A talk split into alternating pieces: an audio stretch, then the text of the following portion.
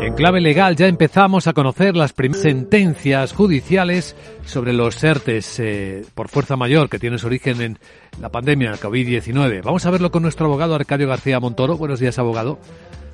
Buenos días, Vicente. ¿De qué hablamos?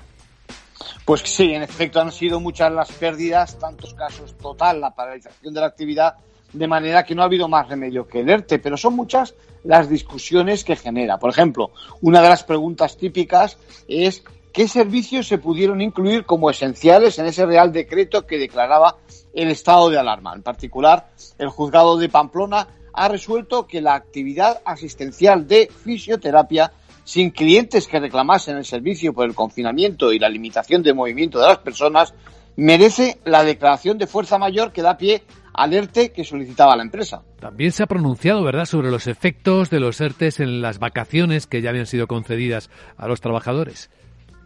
Sí, una empresa de servicios de limpieza comunicó al trabajador la suspensión de su contrato por fuerza mayor, incorporándolo por tanto al ERTE cuando no había ninguna orden de trabajo del cliente que la justificase y además otros compañeros que no habían solicitado las vacaciones en ese periodo de cierre de fábrica podían perfectamente hacer la tarea. Por tanto, no se le debió de incluir en el ERTE.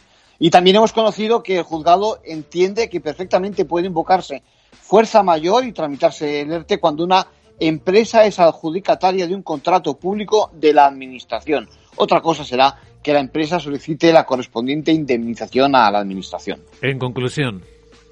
Bueno, son los primeros retazos de tantas resoluciones como se van a producir. Es verdad que se empiezan a despejar dudas, pero hay que tener en cuenta que muchos de estos casos serán recurridos, por tanto, tenemos que estar al tanto de cómo evoluciona la casuística. Gracias, abogado.